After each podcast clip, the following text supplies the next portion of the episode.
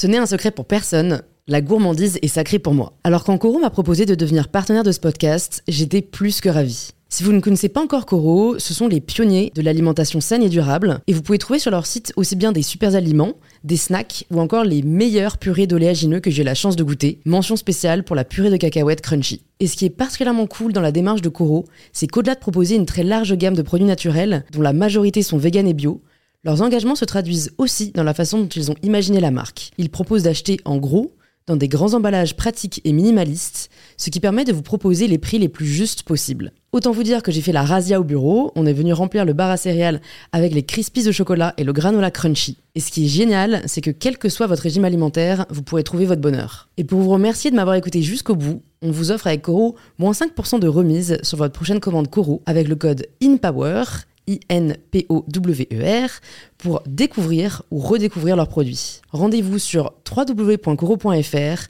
et surtout, régalez-vous.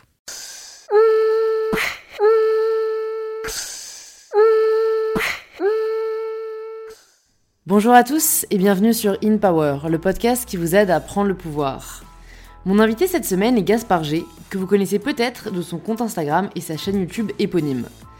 Gaspard, ça fait presque 10 ans qu'il est sur les réseaux, mais il a une histoire un peu particulière. Il a bougé entre plusieurs continents, arrêté de poster pendant plusieurs années, avant de revenir en force l'année dernière et de proposer une nouvelle façon de partager via le média qu'il a fondé, Intello.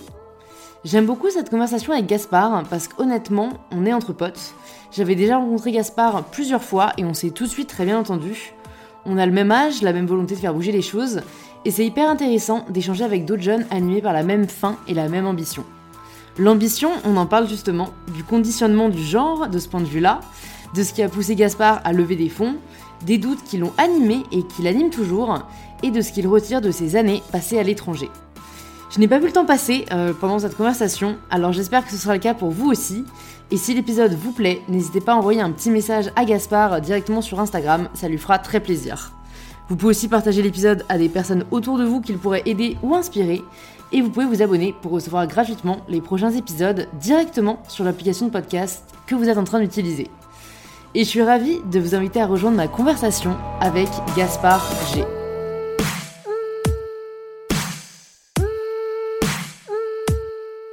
Bonjour Gaspard. Bonjour Charles-Louise. Bienvenue chez moi. Bah oui. J'adore dire ça, mais surtout bienvenue sur le podcast. Merci beaucoup. Euh, écoute, pour toutes les personnes qui te connaissent peut-être pas encore, est-ce que tu peux te présenter de la façon dont tu le souhaites? Ok. Alors moi je suis euh, créateur euh, de vidéos, des vidéos qui parlent d'actualité sur YouTube, Insta, des grands sujets d'actualité, j'aime bien.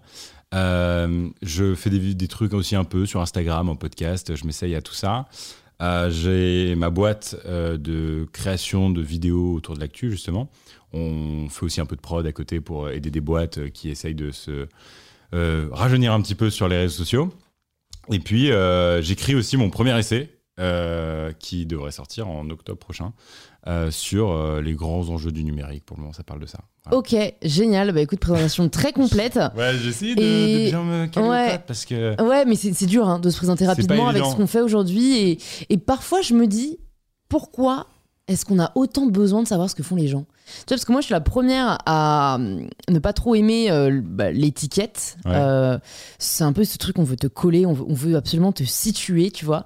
Et d'un autre côté, c'est humain. Tu vois, il y a un côté où moi Ouais. aussi, bah, tu vois, quand je rencontre des gens, euh, t'es là, bah, toi, tu fais quoi dans la vie Et quand ils sont pas assez précis, t'es là, t'as pas ce que tu veux, tu vois. Moi, j'ai un mec que je connais qui, qui commence toujours par ça. Il fait euh, Mais t'es qui? T'es qui? Et juste, c'est hyper violent comme question. C'est Ouais. hyper cru en soirée.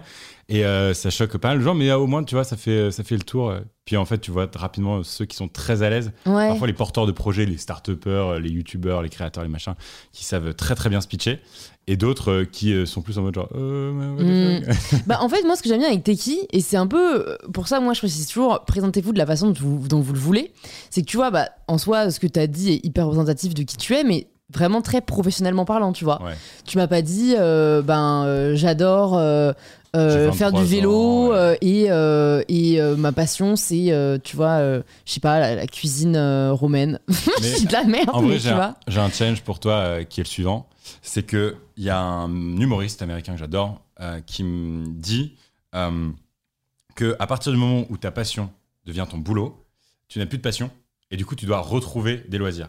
Et là, moi, je suis vraiment dans cette période-là où Ouais. je ne saurais pas me définir autrement que par le taf, parce que ça fait six mois que je vis de mon, euh, mon truc, et euh, je me recherche des passions. Donc, si vous avez des idées, DM, Gaspard G. non, mais c'est vrai, je me recherche des passions. Je... Après, euh, c'est pas pour remettre en question ce qu'a dit ce monsieur, mais bon, il est humoriste. Est-ce que c'était pas euh, sur le ton de l'humour, tu vois? Non, non, non. Non, mais il y a un côté un peu.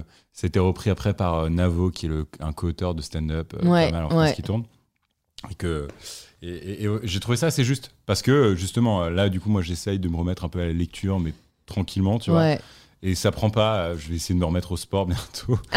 mais. euh, Faut tout essayer. En fait, je sais pas, moi je suis pas hyper d'accord parce que euh, je, pour le coup, vis de ce que j'aime faire depuis 2-3 ans maintenant et j'aime toujours autant ça.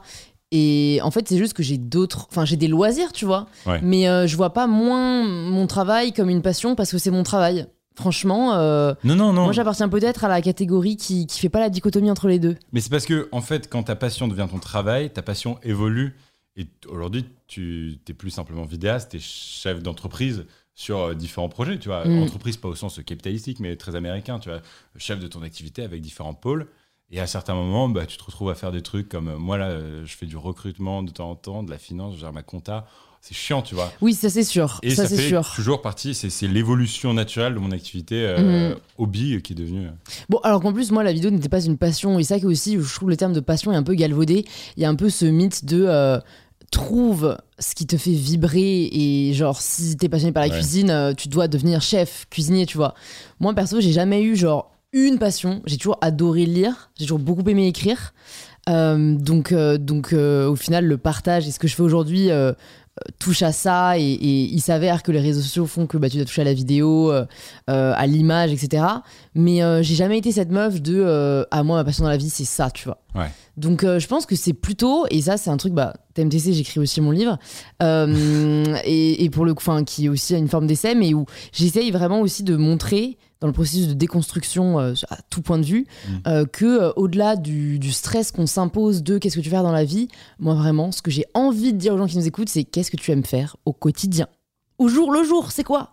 Ouais. c'est au jour le jour. Et pour le coup, euh, ça, je sais pas si toi tu sais, parce qu'on avait peut-être parlé un peu rapidement, mais en troisième année, j'étais allée à Berkeley, euh, j'avais fait un programme entrepreneurial. Ouais. Et j'ai déchanté. C'est-à-dire, j'étais persuadée en 2A que je voulais être entrepreneur, j'en avais rencontré plein, ça me faisait rêver. Et quand j'ai vu le quotidien de l'entrepreneur au sens américain du terme, start-upper, euh, go big or go home, hmm. mais c'est pas du tout mon kiff en fait. Ouais. Où vraiment tu en viens à tout sacrifier for the sake of growing. Désolé pour les anglicismes, là va pas falloir vraiment m'énerver parce qu'en plus je suis face à un. Enfin, t'es pas franco-américain, mais t'es au Canada, tu baignes un peu là-dedans, donc je sens qu'on va donner un peu dans le jargon.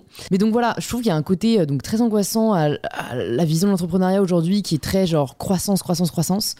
Alors qu'en fait, moi j'ai réalisé que j'aimais avant tout créer, que j'étais plus genre, euh, enfin pas une artiste, mais en tout cas quelqu'un plus de créatif que de que de business oriented, que de, Ouais. tu vois.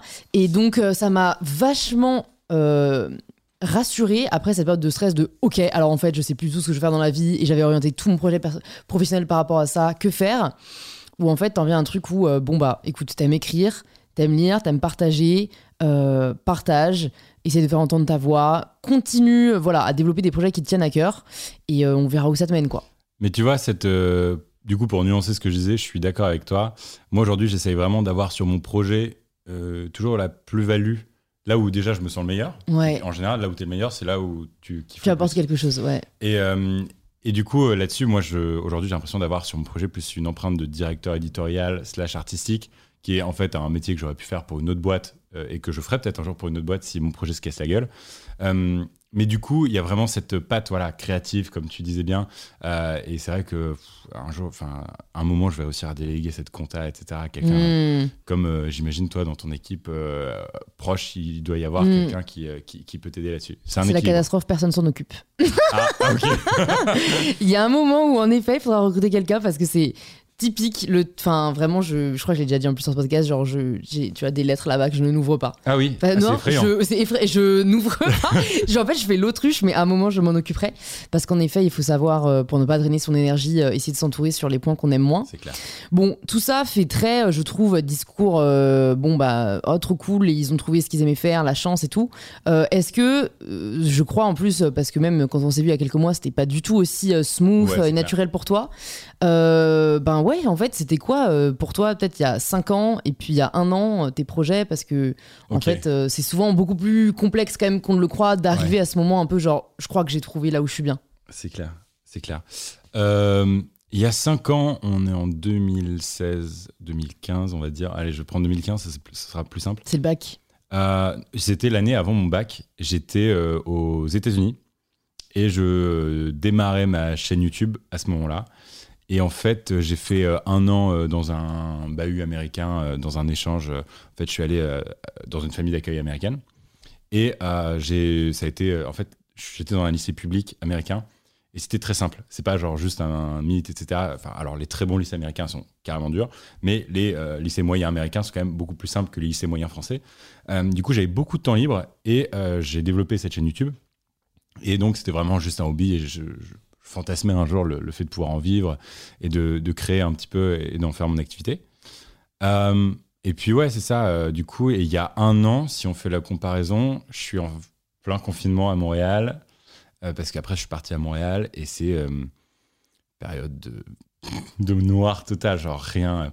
Parce que to- toi, je sais pas comment tu as vécu ce confinement, mais tu t'avais quand même, tu as fait euh, cette euh, année de césure, si je dis pas conneries. Ouais, alors l'année dernière, j'étais en. Oui, j'étais en T'étais en césure. césure. Ouais, ouais, t'as raison. C'est mieux que moi. T'as eu une respiration, tu vois ce que je veux dire, sur ton. Ouais, T'as ouais. pu comprendre un petit peu ce que ça voulait dire, bosser pour toi. Oui, carrément. Et moi, j'avais pas du tout ça, quoi. J'avais aucune visibilité sur ce que je voulais faire, sur euh, machin. Parce que moi, j'ai enchaîné euh, non-stop 4 ans d'études à Montréal et j'étais sur la fin de ça. Et euh, ouais, c'était pas, c'était pas évident parce que c'était vraiment le- la période de confinement euh, dur. Hmm. Et euh, putain, un an après, euh, j'ai l'impression que. Alors, c'est très euh, contextuel aussi à la période, mais que tout s'est un peu éclairci, quoi. Ouais, ouais, c'est clair. Qu'est-ce qui t'a aidé à sortir de cette période de noir?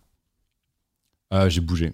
En fait, je savais que c'est con, hein, c'est pas forcément un conseil euh, qui s'appliquera à tout le monde, mais moi, quand je suis inconfortable dans une période de ma vie et je suis vraiment très très malheureux, je fuis.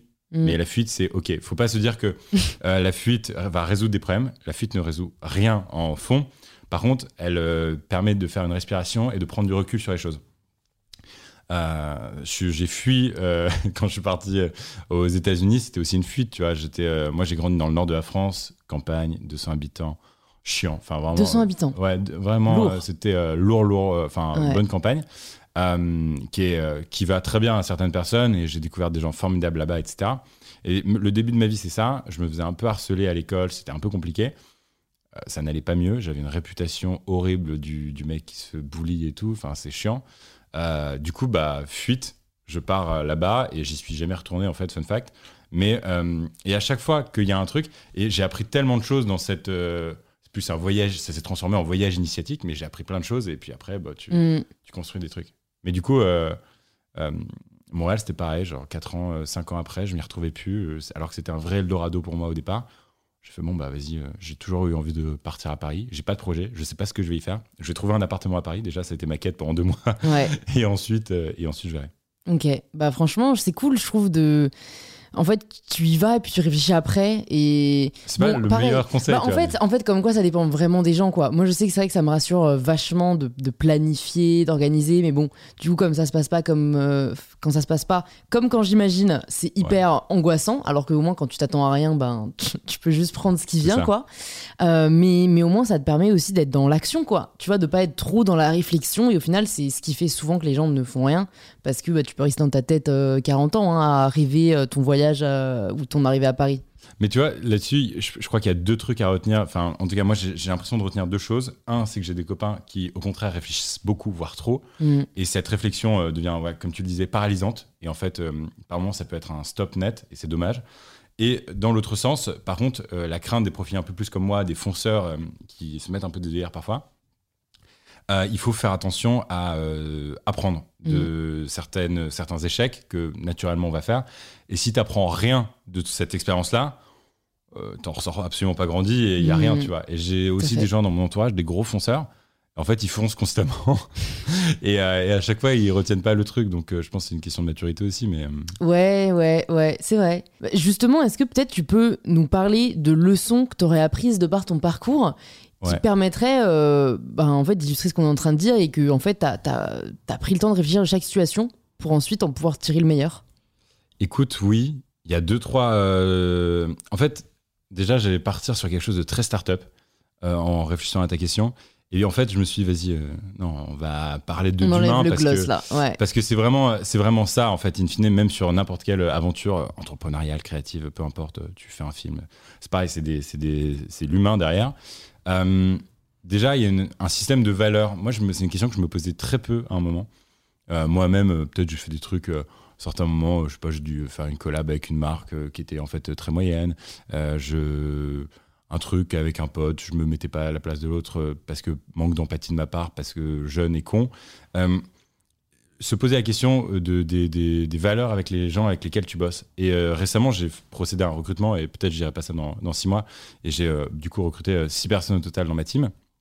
Et je me faisais le constat ce midi, justement, j'ai bouffé là, un petit peu pour prendre du recul, tu vois. Et, et je suis putain, mais en fait, je suis hyper content parce que chacune de ces personnes partage exactement mon système de valeurs. Et ce qui est le plus important, c'est ça. C'est l'humain. Parce que si une personne est pas bonne ou euh, manque de formation ou d'expertise dans un truc, au pire, tu la formes, c'est pas grave, il y a un truc. Euh, si une personne euh, manque d'un truc, etc., c'est bon. Mais le, au niveau de, de en fait, l'échelle de valeur, c'est quelque chose que tu pourras pas remplacer ou qui est très très difficilement euh, remplaçable chez une personne. Et euh, même moi, de mon côté, tu vois, c'était de me construire, euh, c'était vraiment le challenge, je veux dire, de mes 18 à 22 piges. C'est pas euh, de terminer mes cours, c'était pas de lancer tel ou tel projet entrepreneurial. In fine, c'était vraiment construire progressivement qu'est-ce qui me fait bouger, qu'est-ce qui me rend inconfortable avec euh, certaines personnes. Ok. Et quand est-ce que tu as pris conscience de ça? Parce que moi, j'ai pas du tout conscience, par exemple, que de mes 18 à 22-23 ans, euh, j'ai cherché à construire mon système de valeurs. Enfin, tu vois, ça s'est fait hyper naturellement. Ouais. Non, mais je, tu Et... cherches pas. Ouais, non, toi, ça n'a pas été Ah une non. volonté? Ok. Oh, Pas du tout. Je me suis pris des claques euh, en amour, en amitié, en, en association pour des projets, etc. Ouais. Euh, vraiment, j'ai des exemples à chaque fois, tu vois, des, des personnes, ah, typiquement une relation amoureuse, si tu cours constamment après l'autre euh, et que la personne euh, juste veut pas que tu rentres dans sa vie, bon, bah, peut-être euh, c'est pas le, le bon choix. Euh, en amitié, euh, pareil, si jamais une as besoin de quelqu'un et la dite personne n'est pas là pour toi ou elle est là que dans les bons moments, c'est pas ça être ami. Être ami, c'est plus que ça.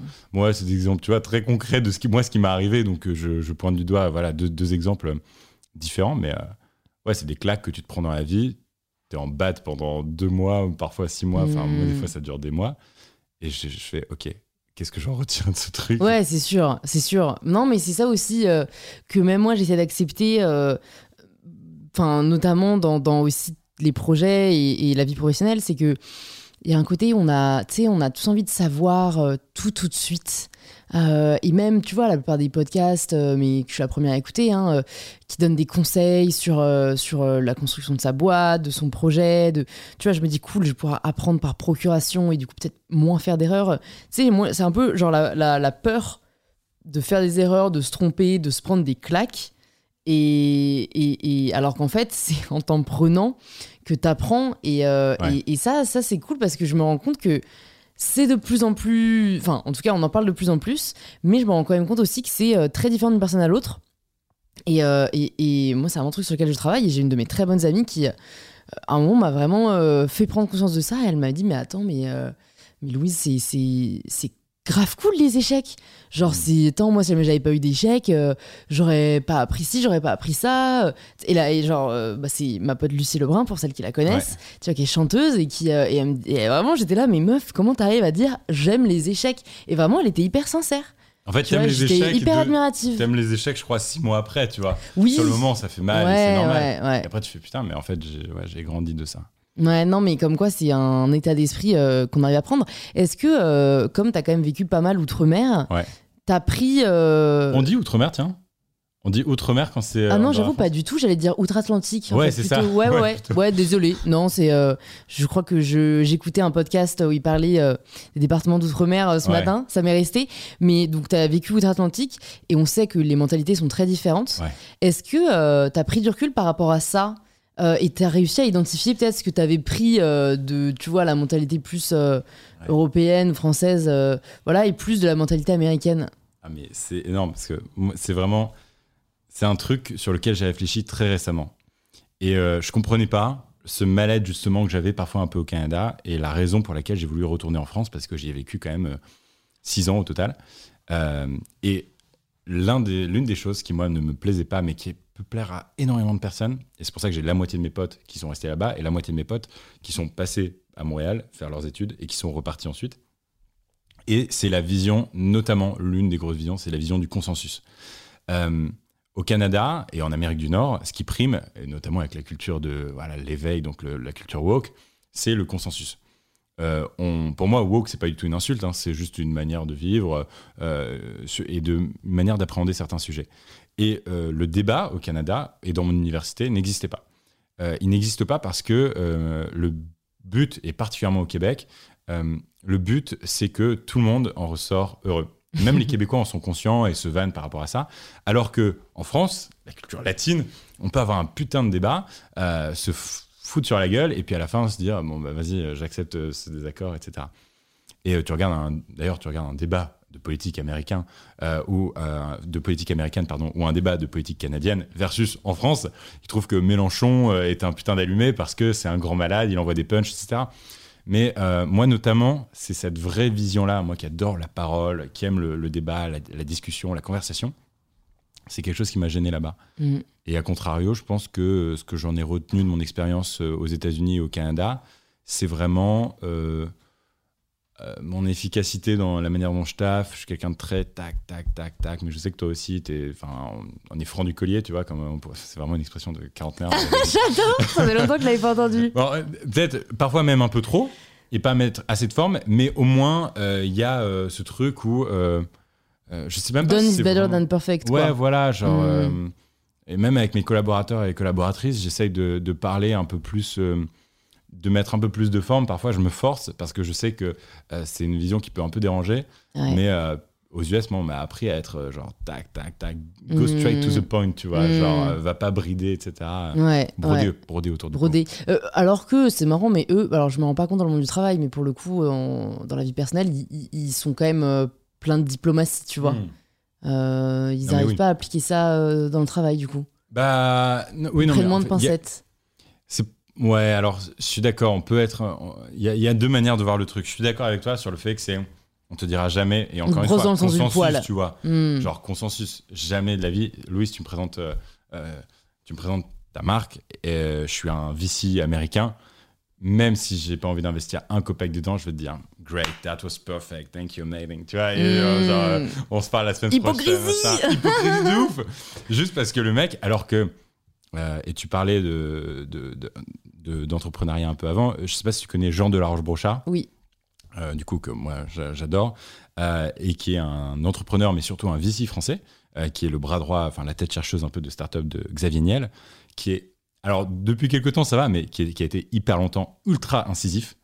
et qui osait pas, enfin qui, osait dire à un entrepreneur, écoute mec, là, écoute meuf, là ce que tu fais, c'est pas bien, c'est pas bien pour telle, telle, telle raison.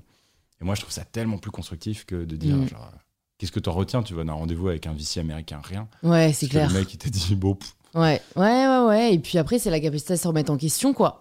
Ça, c'est aussi quelque chose qui est réparti de manière inégale, euh, je trouve. Euh, bon, je pense que ça dépend aussi beaucoup de, de la forme. Euh, moi, j'essaie toujours, tu vois, dans les critiques qu'on peut m'adresser, de. Bon, première réaction assez naturelle, et pourtant je suis pas quelqu'un de susceptible, tu vois. Première réaction naturelle, c'est d'être blessé. Genre. Et en fait, maintenant, j'essaie de faire la différence entre, ben, celles et ceux qui en fait juste enfin, j'allais dire me comprennent pas, mais en fait, on n'est pas sur la même longueur d'onde. Donc, dans tous les cas, ça, ça, leur parlera pas ce que je fais.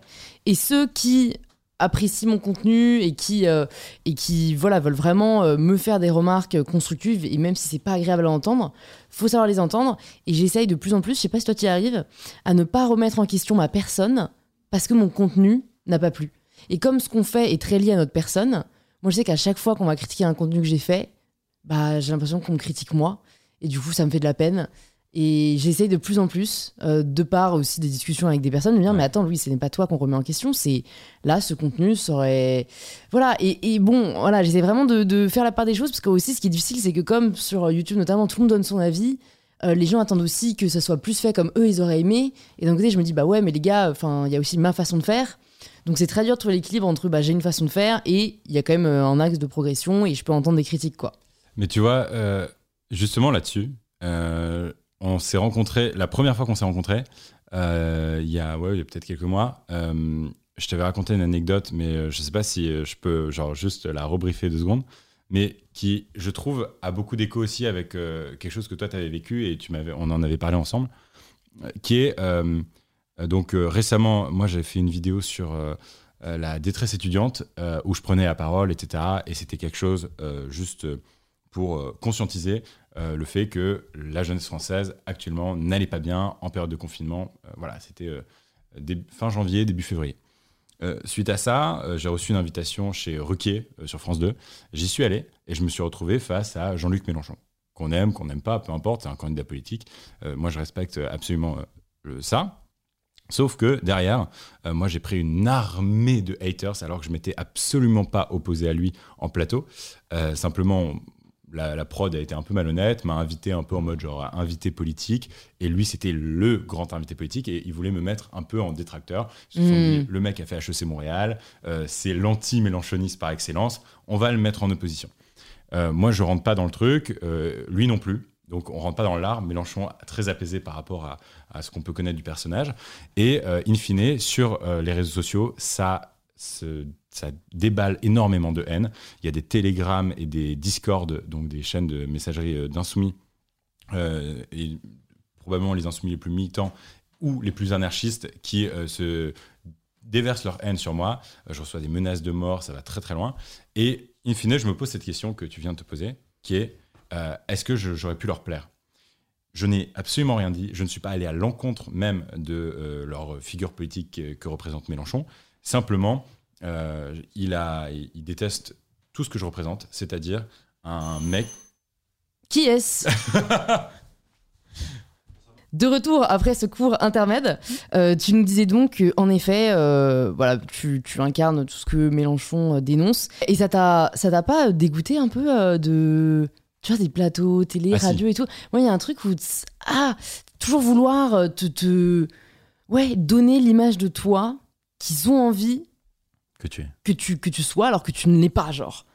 Ouais, et Ça fait pas avancer le débat, je trouve. en fait, c'est pour ça que tu vois, les Natou, les Cypriens, les premiers vrais pionniers de YouTube, ils sont allés une fois chez Ardisson, une fois chez Ruquier, ils se sont fait démonter, les mecs, ils sont jamais. Ouais, c'est vrai. Et en fait, euh, soit on peut être d'accord avec ça et se dire, ok, très bien, accentuons le clivage générationnel.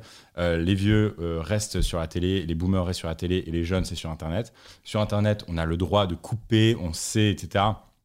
Même si, euh, tu vois, genre, je me rends compte qu'il y a un truc que je raconte dans ce podcast, ça va pas.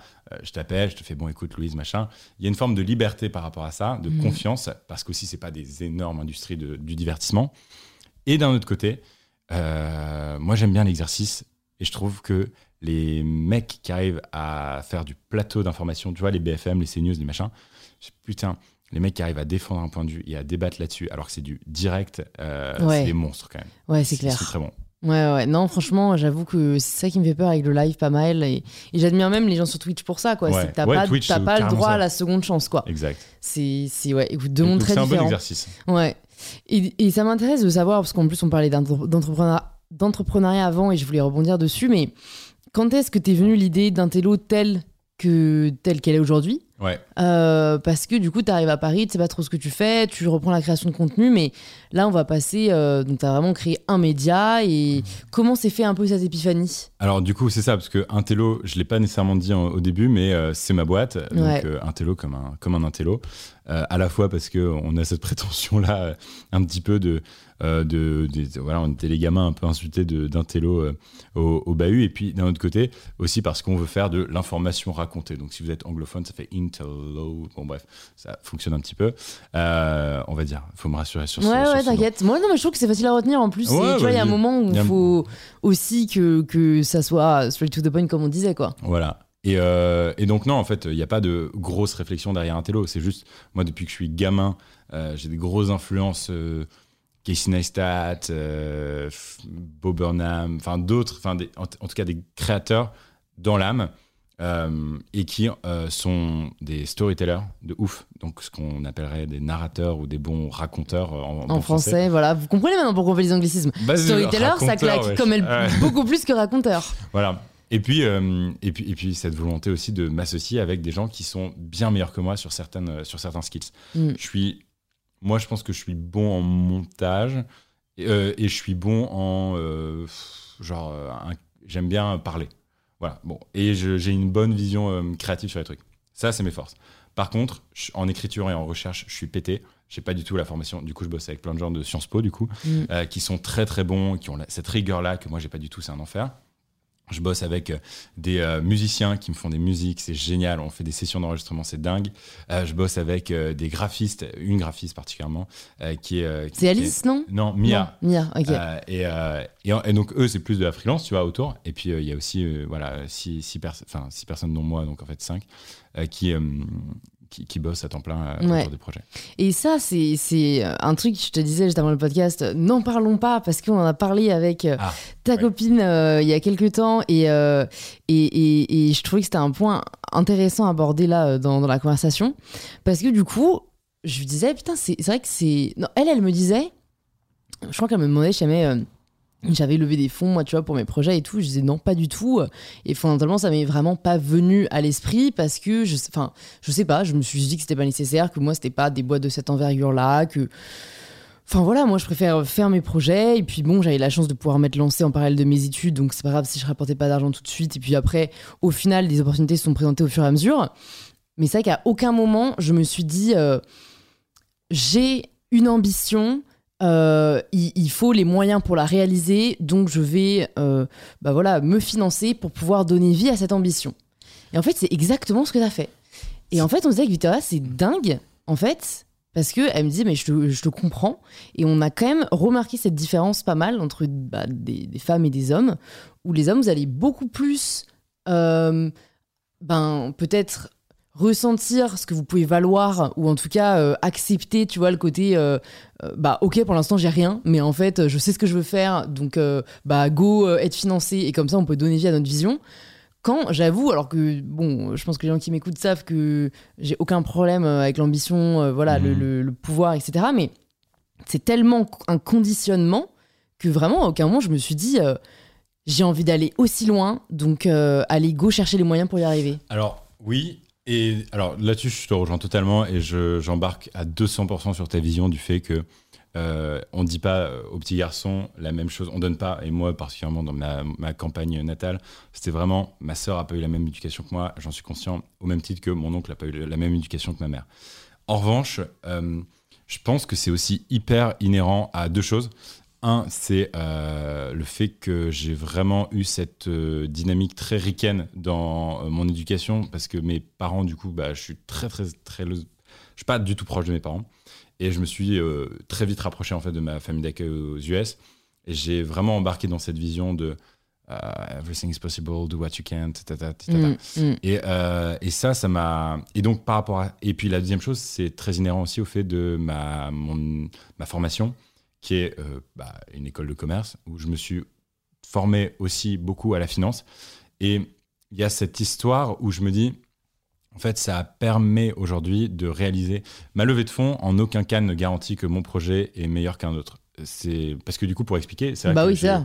En fait, j'en ai pas expliqué. Bah non. Euh, j'ai levé euh, du coup des fonds auprès de Xavier Niel, enfin son fonds d'investissement, euh, et euh, je crois, euh, en fait, on a vérifié, donc on m'a confirmé que normalement c'était bon, que c'est la première fois qu'un youtubeur français lève des fonds auprès d'un fonds privé. En France, on est saucé par le CNC ou des organes publics de la subvention publique. Il y a Hugo Travers qui avait levé aussi auprès de Google News Initiative, mais c'était à moitié, enfin en tout cas c'était un peu moins évident que, que, ça. Et cette levée de fonds, aujourd'hui, elle ne me permet pas de vivre pendant 10 ans. En revanche, elle me permet d'anticiper des problèmes de trésorerie que je pourrais avoir à très court terme pour anticiper certains projets. Donc en gros, elle me permet d'accélérer ma croissance sur les réseaux sociaux, mais en aucun cas, elle me permettrait de tenir pendant euh, deux ans, tu vois, et de payer euh, mes équipes. Donc, il y a cette capacité avec la levée de fonds, euh, d'un point de vue très startup, de pouvoir anticiper un risque et de prendre un risque, mais, mais voilà, mais ça résout pas tout non plus. Non, c'est clair, ça, ça résout pas tout, mais c'est vrai que c'est en fait ne serait-ce que d'y penser, de savoir que c'est une option, de, connaître les codes. Enfin, tu vois, je me dis, il y a plein de gens qui doivent nous écouter qui doivent se dire, euh, putain, mais c'est quand même un vrai truc de privilégié, quoi, de, lever des fonds. Euh, et, ça l'est d'un côté. Enfin, voilà, il faut avoir été euh, initié à ça et. Ouais, biberonné dans les bonnes écoles. Ouais, c'est ça. Et puis avoir des personnes qui nous en ont parlé. Et je me demande comment ça peut être plus facilement euh, accessible. Moi, je sais que j'ai des projets cool qui arrivent avec des, grosses boîtes et qui m'ont justement contacté pour que je puisse soutenir des projets qui puissent financer, etc. Parce que bah, c'est vrai que la chance qu'on a quand on a une voix sur les réseaux sociaux, c'est qu'on touche pas mal de gens. Et donc des gens qui n'ont pas du tout conscience, qui peuvent taper à la porte de fonds d'investissement et, demander à être accompagnés. Mais tu vois, je sais pas comment répartir cette cette inégalité de l'information, quoi, cette asymétrie d'information. Bah, tu le fais très bien aujourd'hui avec InPower. Hein. Ouais. Ça fait partie. Non, mais c'est mm. vrai. C'est-à-dire, euh, en parlant d'entrepreneuriat sur ta chaîne YouTube, mine de rien, tu inities une certaine audience à qui on n'aurait peut-être jamais parlé d'entrepreneuriat. Et euh, autant, euh, vas-y, genre, moi, j'adhère pas nécessairement à tout ce qu'a ce qu'a fait Emmanuel Macron au cours de son mandat, autant ce côté très Startup Nation, on peut s'en moquer parce que a plein de clichés, notamment les anglicismes, on en parlait au début du podcast, c'est un enfer. Mais d'un autre côté, moi j'adhère beaucoup à cette vision de dire aux jeunes de France, allez-y, particulièrement cette période de, sortie de crise, euh, lancez-vous, prenez un risque, faites un projet. Et euh, en fait, bizarrement, dans cette période d'incertitude, être entrepreneur, euh, en, du coup j'ai été, du coup j'ai démarré ma boîte en janvier, j'ai levé en mai ou un peu ouais c'est ça mi-mai. Et en fait sur cette période là ça a été la période au même moment tous mes potes euh, leur stage était annulé leur truc était allait pas bien etc leur cours était en visio. Ils, avaient aucune visibilité sur le long hmm. terme exactement comme un entrepreneur et c'est au final des valeurs très entrepreneuriales euh, et des skills euh, très très entrepreneuriaux. Et du coup moi j'adhère pas mal à ce truc là et à motiver et à aussi éduquer. Voilà. Ouais, ouais. bah, c'est vrai qu'en fait, il y a le gros côté. En fait, c'est juste que je me dis, euh, j'essaie vraiment, et ça, c'est un travail de déconstruction de long terme, et je pense que je gagnerais à, à échanger de plus en plus avec des personnes euh, euh, bah, voilà, de, de, milieux très différents, qui, qui peuvent aussi nous partager leur vision des choses, mais. Je me dis, c'est vrai que quand tu as un filet de sécurité qui est ton diplôme, qui est peut-être une famille qui a, qui a de quoi t'aider, c'est quand même vachement plus facile que quand tu es euh, quelqu'un euh, qui, bah, n'a aucun filet de sécurité. Et d'un autre côté, pour avoir quand même échangé avec des personnes qui sont parties vraiment de, pas grand-chose et mieux très modestes, ils me disent ouais mais au moins, bah, nous on n'avait pas d'autre choix que de réussir. Tu vois, il y a un côté où... Euh, ben voilà, où tu te lances et tu, tu, mets tout dedans, tu lâches pas l'affaire tant que t'es pas certain que ton truc peut aboutir à quelque chose, quoi. Mais tu vois, par rapport à ça, moi je me retrouve aussi là-dedans. Parce que moi, j'ai une famille, euh, du coup, je parle beaucoup du Nord, mais euh, vas-y, euh, d'une famille du Nord. Et mon père a six frères et sœurs. Du coup, ils sont sept. Il y a énormément d'inégalités au sein de la même famille. Il y a des gens qui ont. tous sont très bien. Enfin, tous, je crois, enfin, presque tous sont heureux. et, et, parfois, il y en a d'autres qui ont beaucoup d'argent, d'autres qui ont beaucoup moins d'argent alors qu'ils sont partis avec exactement la même base familiale. Et ça, je trouve ça hyper intéressant. Et moi, mon, papa a, réussi sa vie, mais c'est pas non plus euh, genre, voilà, euh, genre, euh, j'ai pris mon indépendance financière assez tôt, tu vois, pour, pour, justement libérer de ça. Et j'avais, par rapport à certains cousins ou cousines, ce truc de ah bah vas-y moi genre ce soir enfin j'ai pas j'ai pas 10 000 euros sur mon compte en banque quoi enfin hmm. mon père il va pas me filer un chèque à la fin c'est démerde yourself vas-y euh, et, aujourd'hui, je vois avec ma sœur qui euh, démarre un stage euh, et puis qui est bah, payée comme une stagiaire en France. Et c'est un peu la, la galère, tu vois. bah, je me dis, putain, il y avait aussi un peu de ça, tu vois, de se dire, go, pas go big or go home, mais vraiment, genre, à un moment donné, tu peux compter que sur moi-même, quoi. Ouais, ouais, ouais. Fonce, mec. Et du coup, je, ça, ça, donne une niaque et une envie de bosser, mais de se lever tous les matins, dingue. Ouais. Bah, de toute façon, de manière générale, euh, même si euh, dans tous les cas, c'est sûr, euh, il y aura des gens qui ont des privilèges, d'autres qui en ont moins. mais en fait, à partir du moment où tu sais ça, enfin, ça ne t'aide pas que de te le rappeler, quoi. Hmm. Je pense que ce qui t'aide, c'est bah, de te dire qu'à partir de maintenant, avec ce que tu as, avance jusqu'où tu peux avancer, jusqu'à tu as envie d'avancer parce que c'est aussi un truc qui me fascine. Je sais pas si tu as regardé un peu les trucs par rapport à ça, mais j'essaie de plus en plus enfin, c'est pas que j'essaye, mais j'entends de plus en plus de choses sur l'épigénétique et à quel point tu peux en fait euh, modifier tes, euh, tes neurones euh, pour te faire un programme neurologique. Donc là, là, j'ai peut-être perdu des gens, mais il y a vraiment une, voilà, il y a une science qui prouve aujourd'hui que de par ce que tu peux te dire, ce que tu peux écrire, ta façon de vivre, tu peux en fait reconstruire un peu ton programme neurologique pour que tes gènes euh, gènes avec lesquels tu es né pèsent moins que euh, ceux que tu peux euh, pas créer, mais en tout cas modifier. C'est hyper intéressant. C'est fou. Franchement, c'est fou. Et malheureusement, alors je sais pas si les personnes qui m'écoutent en connaissent en France. Si c'est le cas, écrivez-moi un, un- un message privé. Parce que moi, tous les gens que j'écoute à ce niveau-là, c'est les Américains, quoi. Donc, euh, pareil, pour partager l'information, après, euh, c'est plus compliqué. Mais je trouve ça fascinant. Un mec qui disait notamment, euh, je raconte ma life là, mais c'est pas grave. J'ai écouté un podcast. euh, donc le mec est un, est un neuro- neurologue, c'est ça, hein, Mhm. euh, qui du coup a, fait, a écrit un livre sur euh, la- l'épigénétique. Et en gros, il disait, voilà, euh, je savais que je voulais écrire un livre là-dessus, mais à chaque fois que je me mettais le matin, ça venait pas. je, je me rendais compte que je procrastinais, que je finissais toujours par faire autre chose. Et à un moment, il s'est dit, bah, enfin, MDR, autant appliquer ce, ce que je veux écrire, c'est-à-dire comment on peut un peu se faire un programme neurologique à ce projet-là. Et il s'est vraiment conditionné en se disant que ça allait être, je crois qu'il dit euh, fun, euh, smooth and, euh, je sais pas, enrichissant, tu vois. Et bref, en gros, trois adjectifs. Et en gros, à partir de là, le, le truc a vraiment déroulé. Et à un moment où il a écrit le dernier mot, alors peut-être que c'est aussi un très bon storyteller, mais il disait, Ouais. au moment où j'ai écrit le dernier mot, je- vraiment, j'ai pensé, putain, c'est dingue comme l'écriture de ce livre a été fun, smooth et rewarding, tu vois. Et vraiment, il avait l'air en tout cas hyper sincère. Et, euh, et je me dis juste à quel point c'est fou comme ça, des outils, pareil, on n'est pas forcément au courant, mais qui peuvent faire une différence énorme dans notre quotidien, dans notre vie professionnelle, dans l'aboutissement de nos projets, euh, qui mériteraient d'être connu- plus connus du grand public, quoi. C'est clair. C'est clair. Je mettrai les notes du podcast euh, dans la... Enfin, dans la... Non, je mettrai la référence de ce podcast dans les notes, comme ça, certains d'entre vous pourront le retrouver si jamais Ouais, vous voulez. Est-ce que toi, comme ça, tu te renseignes, je sais pas, un peu sur ce qui peut te permettre euh, de t'améliorer, de progresser, de À fond. devenir, tu vois, meilleur À un peu chaque jour Ouais. Je, j'applique certains trucs euh, un peu d'entrepreneur ricain, tu vois, un peu comme toi, je, je- je regarde pas mal ce qui se passe là-bas. Et puis, il y a aussi ce truc où, euh, tu vois, typiquement, vas-y, deux trucs, mais tu les connais, j'en suis sûr. Euh, c'est euh, tu es la moyenne des 10 personnes que tu fréquentes. Hmm. Ça, tu connaissais? Ouais, ouais, ouais. Je crois que c'est même des 5 personnes qui nous entourent. Cinq? Ouais, mais bon. Laissons 10, ça fait quand même plus de marge. Mais en vrai, euh, depuis que j'ai quitté du coup Montréal pour Paris, euh, bah, j'ai changé les 5 personnes qui m'entourent. Ouais. Et j'ai senti une vraie différence, même dans la manière dont je parle. Euh, j'ai un très très bon copain à moi qui jouait de la guitare à, à la fin de la soirée, Oui. bon. qui est un vrai lettré, qui est pff, superbement. Bref, et je suis persuadé que par rapport au Québec, où en plus de ça, le nombre de mots dans la langue française est un peu plus limité, genre tu peux pas. Enfin, les vrais érudits parisiens par rapport à euh, l'érudit québécois, quand même un peu un vocabulaire plus riche en France. C'est pas juste, c'est juste une, une pure réalité, tu vois. Euh, aussi parce que eux parlent beaucoup anglais euh, et mettent beaucoup d'anglicisme parfois dans leurs phrases. Et depuis que j'ai changé et que je, je traîne avec ce mec-là, bah vraiment, j'imprime, tu vois, certains mots, je fais ok, d'accord, j'apprends des trucs, Hmm, etc. hmm.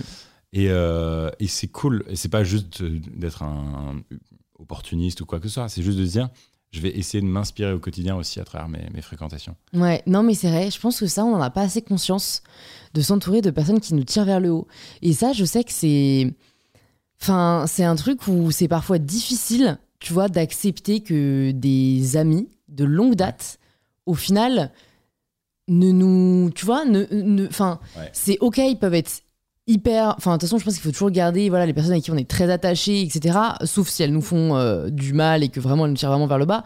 Mais c'est vrai que euh, j'ai l'impression que parfois il y a un peu un système de, de- loyauté et de fidélité. On va rester amis avec des gens, on va continuer à les voir alors qu'ils ne nous apportent rien, mais en termes euh, vraiment personnels, quoi. C'est même pas au-delà de ce que tu disais, c'est-à-dire un enrichissement personnel, c'est même de la joie, de la bonne humeur. Enfin, tu vois, moi je sais que j'ai réalisé récemment que je voyais des amis un peu par obligation, mais que souvent j'en ressortais un peu euh, déprimé. Euh, tu vois que c'est des gens qui sont assez centrés sur eux-mêmes, euh, qui racontent que leurs problèmes. Et tu vois, autant bien sûr, faut être là pour, les, pour nos amis qui ont des problèmes et, et les aider à en sortir. Autant quand c'est des personnes qui te font juste sentir mal. Euh, voilà, je trouve qu'il y a un moment où faut aussi savoir réaliser ben, qui sont en effet les personnes que, qui vous font du bien et celles qui nous en font pas quoi.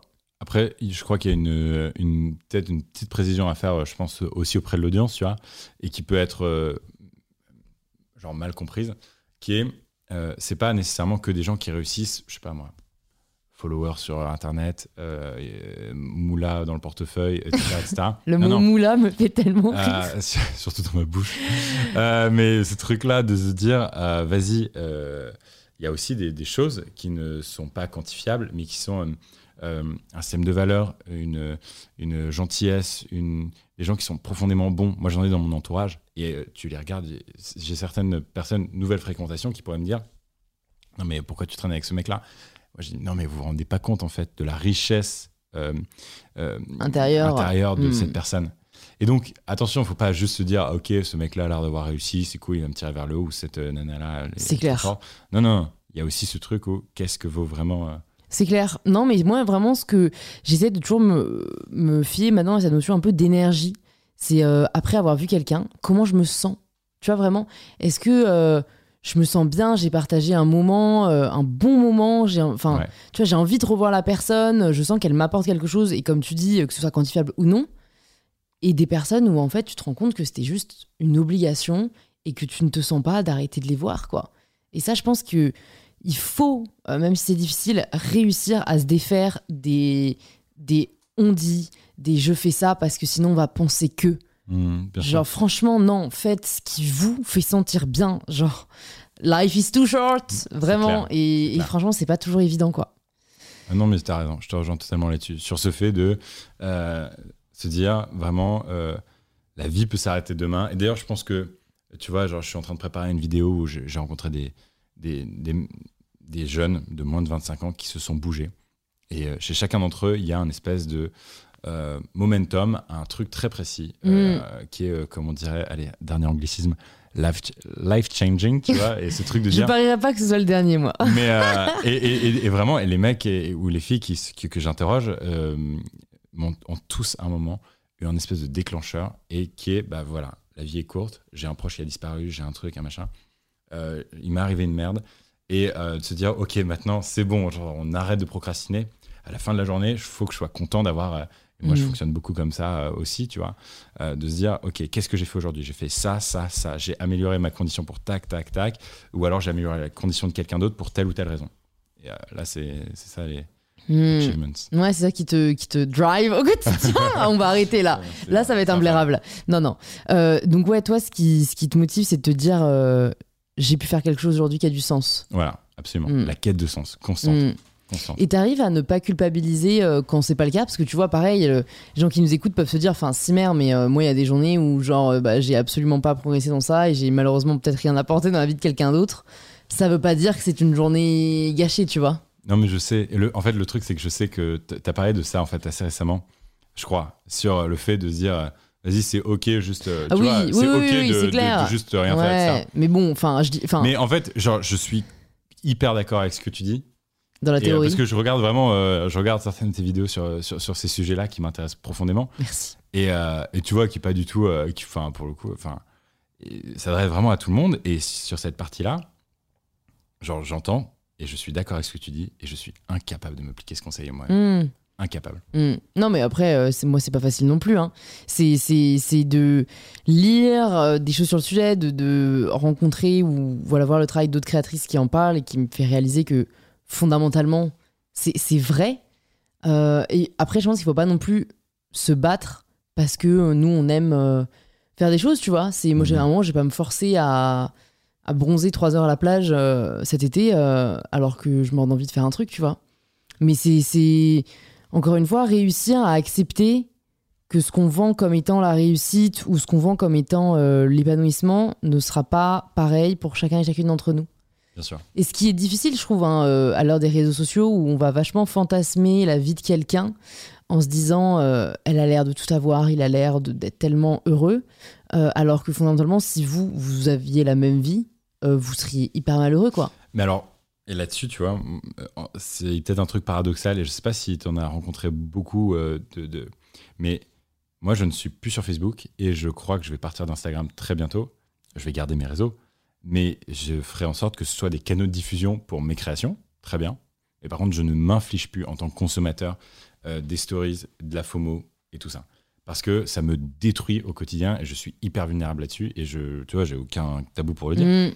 Ah, c'est dingue, ouais, drastique, quoi. Tu veux vraiment euh, dégagé ne plus suivre personne. J'ai dégagé Facebook euh, juste après euh, la fin de mon école parce Ouais. que en fait c'est Quand horrible. t'es en école, c'est clair, à base de groupes de promo et tout. Ouais. c'est un problème. Mais déjà, je sais pas pourquoi. écoles. Ouais. Les écoles devraient dire écoute, nous on crée nos plateformes pour faire en sorte que nos étudiants n'aient pas à, à avoir et à subir déjà euh, la traque des données, parce que c'est affreux, et euh, aussi euh, tout, tout- tout le côté psychologique qu'il y a autour des plateformes. Et euh, du coup, j'ai dégagé Facebook à ce moment-là. Là, progressivement, j'essaye de quitter Instagram, c'est-à-dire que j'ai un compte, euh, mon compte Gaspard G, du coup, qui est alimenté et que avec euh, mon équipe, tu vois, avec des créations dont je suis l'auteur, mais par contre, je ne m'inflige pas.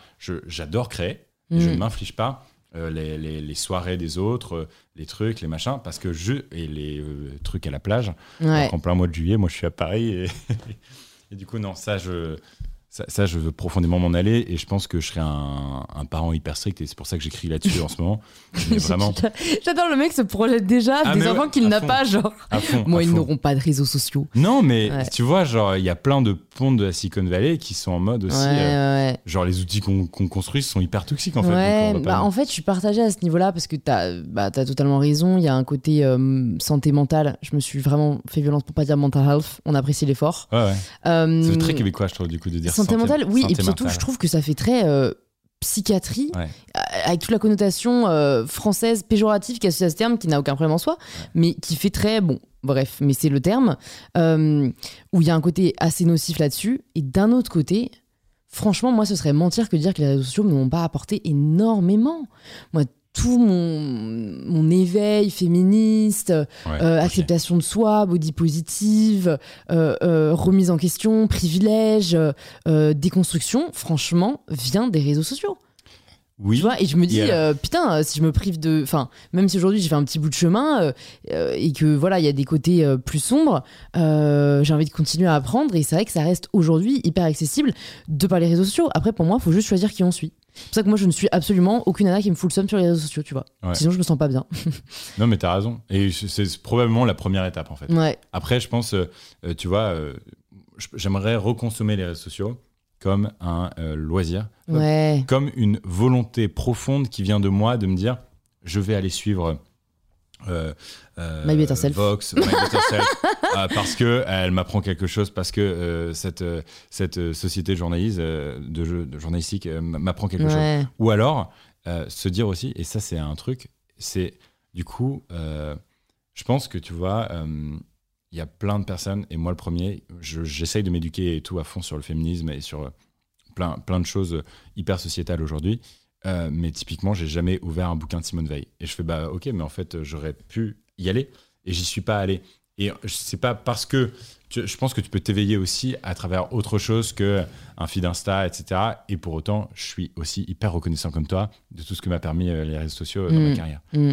Donc c'est euh, Ouais, c'est c'est un dilemme, hein, mais je pense que les personnes qui nous écoutent ont sûrement la même chose. hein. Ouais. Moi, je pense à une amie, euh, si elle écoute ce podcast, qui, qui, fait un peu que euh, supprime Instagram, puis réinstaller, supprime Instagram, réinstaller. Et, euh, et puis, je la comprends parce que c'est une schizophrénie de euh, putain, euh, ça me fait sentir mal. D'un autre côté, je suis un peu addict et il y a des choses cool, mais d'un autre côté, ça me fait vraiment sentir mal. Donc, franchement, faut laisser le, le libre choix, le libre arbitre de chacun. Mon- ma solution perso, c'est plutôt juste de suivre des personnes qui m'inspirent. Euh, qui, qui m'apportent plus de positif que de négatif en fait. C'est un peu Ouais. une équation que je fais. C'est quelque chose de très mais ouais. Et puis j'ai aussi je pense cette chance de moi pas me perdre trois heures sur les réseaux sociaux quoi. J'arrive à T'as une vraie. euh, ouais bah en fait c'est même je m'impose rien du tout quoi. C'est juste euh, j'y vais euh, matin midi soir euh, tu vois il y a juste bon bah les stories ça ça prend du temps euh, et c'est j'y vais un peu que pour ça en fait hein. j'y vais un peu que pour poster moi les réseaux Euh, voilà le soir je regarde juste les personnes qui m'intéressent et puis c'est tout quoi. Pour le coup le fait d'avoir renoué avec la lecture euh, qui était un de mes de- une de mes envies de 2021 euh, parce que je voulais faire plus de ce qui me rend heureuse et ben de facto ça m'a permis de passer moins de temps sur mon tel. Euh, et c'est pas tu vois un truc genre où je me suis dit ok euh, les gourous disent qu'il faut lire le matin et le soir donc je vais lire le matin et le soir. C'est juste qu'en fait j'adore lire des romans et que j'en lisais plus trop parce que bah y a toujours du taf à faire pour le coup quand tu travailles pour toi. Et, et franchement ça me fait beaucoup de bien. Parce que c'est te rappeler bah que fear of- enfin que voilà le, le fait d'avoir peur de rater des choses qui se passent sur les réseaux sociaux en fait ça peut te permettre de t'évader en lisant un livre qui parle totalement d'autre chose. Bah en fait moi je me, je me rends compte que je, encore une fois si je me fie à mon ressenti je me sens mieux après avoir lu euh, 50 pages tu vois d'un roman hyper passionnant que d'avoir passé une heure sur les réseaux où je passais à travers plein d'émotions. Euh, entre oh trop bien oh trop nul oh trop bien oh trop nul tu vois. Donc euh, c'est identifier peut-être ça quoi. Qu'est-ce qu'il faut en vrai? Ouais. Ouais. Comment tu imagines euh, ta prochaine année? Est-ce que tu as réfléchi un peu ou tu veux y aller en mode euh, YOLO? Euh, si, en vrai, il y a quand même un truc, il y a une échéance, et c'est la raison aussi pour laquelle j'ai voulu accélérer mes projets. C'est je suis un féru, euh, un passionné de politique, Mm. et il y a une échéance qui est euh, la présidentielle en 2022 que j'ai envie de couvrir. Et Mm. euh, depuis tout petit, j'ai envie d'être journaliste. Je sais pas aujourd'hui si je le suis, mais en tout cas, je suis un relais journalistique. euh, J'essaye de l'être euh, à travers euh, mes créations. Euh, et donc, on essaye de raconter l'actualité. On va essayer de raconter euh, cette euh, campagne qui promet d'être extraordinaire aussi parce qu'elle va être très condensée, parce qu'elle a commencé beaucoup plus tard à cause du manque de meetings et du manque de rassemblement Ouais. de Covid. Ouais. Mais c'est vrai que là, il y a un an top chrono, quoi. et voilà, c'est ça, exactement. Donc là, le- les équipes sont au taquet. Je, je fais bien, bien Mm. euh, charbonner tout le monde, mais, mais c'est pour, le- pour le bien, tu vois. C'est pour qu'on soit vraiment prêt. Et à partir de septembre, ça va. Enfin, même déjà maintenant, tu vois, on essaye de couvrir un peu. Mm. Donc ça va être ça. Et ça va être euh, passionnant. J'ai trop, trop hâte. Trop cool. Bah, c'est clair que si jamais c'est un jeu qui te passionne, là, c'est. C'est l'année tous les 5 ans où faut, C'est clair. où faut, où faut, à fond, euh, enfin vivre, euh, vivre ça à fond. J'espère que la situation actuelle fait que vous, on aura quand même des, vous aurez quand même des possibilités de couvrir. euh, Même un, ouais, un meeting, tout ça. ouais, ouais. J'y crois. Moi, j'y crois. Je fais partie des positifs. Bah, Mm. Parce que je suis quelqu'un de positif, Mm. mais. Bah écoute, j'espère que l'avenir te donnera, raison. Est-ce que tu, tu as une conscience de comment tu souhaites progresser On en a parlé un petit peu, Ouais. mais j'aime bien poser cette question à mes invités, euh, voilà, pour savoir si c'est quelque chose. euh, Une conscience, tu peux bah, expliquer? bah, en fait, c'est est-ce que euh, tu as cette envie de, de progresser? Et si oui, maintenant que tu as terminé les cours, euh, parce que bon, Ah oui. mine de rien, la formation te permet, tu vois, de continuer à apprendre. Voilà. Comment est-ce que tu arrives à continuer à, à progresser? Euh, alors déjà, je me place toujours. Je pense que c'est une c'est que je me considère et j'ai à la fois j'ai une certaine aisance à l'oral parce que je parle, euh, parce que j'ai fait du théâtre, etc. Et j'adore ça. Et à la fois, je suis quelqu'un qui a très très peu confiance en lui et qui doute énormément. Et donc du coup, euh, je- je- je- j'essaye de m'entourer de gens qui sont meilleurs que moi. Donc ça, c'est déjà de, enfin, Première chose, ma première résolution depuis, euh, voilà, ça fait 5 ou 6 ans que j'en ai un peu conscience. J'essaye constamment, je suis admiratif, j'ai envie d'être avec des gens qui me font progresser. Surtout, tu vois, humainement, euh, en production vidéo, euh, en tel truc, en musique. Euh, et de l'autre, c'est euh, j'essaye aussi de continuer à suivre des formations. Là, j'aimerais beaucoup m'inscrire au cours Florent du soir parce que j'aimerais juste devenir un meilleur, un meilleur orateur. Mm. Euh, j'ai envie d'apprendre le piano, j'ai envie de faire plein de trucs très artistiques aussi et des trucs qu'on n'a pas forcément eu l'occasion de, de faire, euh, enfin que, que j'ai pas eu l'occasion de faire dans ma formation euh, personnelle aussi parce que c'était pas encouragé dans ma famille et du coup j'ai envie de, Mm. de m'éduquer sur ces trucs-là. Ouais. C'est cool. Et je trouve ça cool que tu, bah, que tu le dises et que tu vas peut-être faire réaliser à, des- réaliser à des gens qui n'ont pas d'âge pour le faire. Parce que tu vois, c'est con, mais moi aussi, j'aurais envie d'apprendre le piano, mais je me dis un peu, c'est trop tard. MDR, quoi. Ouais. Louise, t'as 23 ans. Moi j'ai un copain vois. qui m'a dit un truc horrible, il m'a dit tu apprends, tu peux pas devenir euh, genre une bête euh, en piano euh, si t'as plus de 20 ans parce que ton cerveau commence déjà à rétrécir ou je sais pas quoi, enfin un truc affreux. En mode genre c'est toi mec. Non, épigénétique. Épigénétique. Voilà. Donc, Non, mais je pense qu'il y a clairement pas d'âge. Et euh, enfin, c'est, c'est en plus, euh, je trouve ça trop cool, euh, tout au court de sa vie, de se dire encore une fois qu'on peut continuer à apprendre des Ouais. nouvelles compétences et, et des choses qui nous rendent, euh, qui nous rendent heureuses. Euh, j'ai deux petites dernières questions pour toi, Gaspard. Si tu aimerais entendre quelqu'un au micro d'InPower, qui est-ce que ce serait? Eh, alors, fun fact, je t'aurais dit Raphaël Glucksmann il y a encore euh, trois Eh. jours. Eh, Ah, tu si sais, vous n'avez pas encore écouté l'épisode, il sera juste ici. une personne, ça va pas être vraiment sur le fond, mais euh, au contraire, ça va être sur la forme. Moi, c'est mon idole radiophonique. Je sais pas si ça te parle ou pas, mais Édouard Baird. Oui, tout à fait. Moi, j'adore Ouais, sa ouais. poésie. Il y, a, Ouais. il y a un peu de mouvement derrière la caméra, euh, quelqu'un qui a l'air très, très euh, emballé par le fait. Ok. Ah Mais, oui, bah euh, écoute Clément, on, on va essayer de faire advenir cela. Non, Édouard Baird, dingue. Dingue. Il te parle, tu retireras peut-être pas beaucoup de fond, euh, mais par contre, des, de la poésie en voiture, voilà. Bah c'est vrai que ça serait un profil hyper intéressant et que je n'ai pas encore eu sur euh, InPower, donc euh, Voilà. merci de, de la recommandation. Et la dernière question, tu la connais peut-être, ça signifie quoi pour toi prendre le pouvoir de sa vie? J'aurais dû. Putain, j'aurais tellement dû réfléchir à question. Non, mais c'est bien que ça soit spontané. Ah.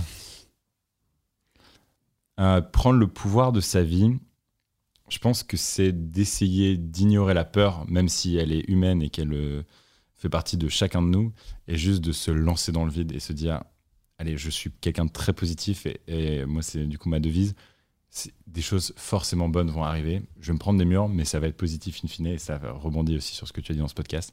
Euh, voilà, juste euh, sauter dans le vide et, et, y aller avec confiance. Génial. Écoute, merci beaucoup Gaspard. Merci Louise. Pour cet épisode hyper enrichissant, je n'ai pas vu le temps passer. Clément m'a montré une heure il y a quelques temps, j'étais là, quoi? Donc ce podcast durera plus d'une heure. Merci aux vrais qui sont encore là et qui veulent peut-être en savoir plus sur ce que tu fais ou est-ce que tu veux qu'on les redirige? Euh, en ce moment, je dirais sur Insta. Euh, on essaye de, voilà, de raconter euh, l'actualité et les grands sujets d'actualité avec des formats hyper innovants, toujours de nouveaux formats en vidéo. donc voilà. Sur Insta, ok, bah, Gaspard G. Je mettrai tout ça dans les notes du podcast. Et eh bien, je te dis à très vite. À très vite. Au revoir, Gaspard. J'espère que cette conversation avec Gaspard vous a autant inspiré que moi. Si c'est le cas, vous pouvez nous le faire savoir en partageant un post ou une story sur Instagram en nous taguant gaspard-g et mybetterself pour qu'on puisse le voir et interagir avec vous. Cet épisode est déjà fini, mais heureusement il y en a beaucoup d'autres déjà disponibles sur InPower. Plus de 150 sont déjà sortis et de nombreux autres sont à venir, donc pensez à vous abonner avant de partir pour ne pas rater le prochain épisode d'InPower.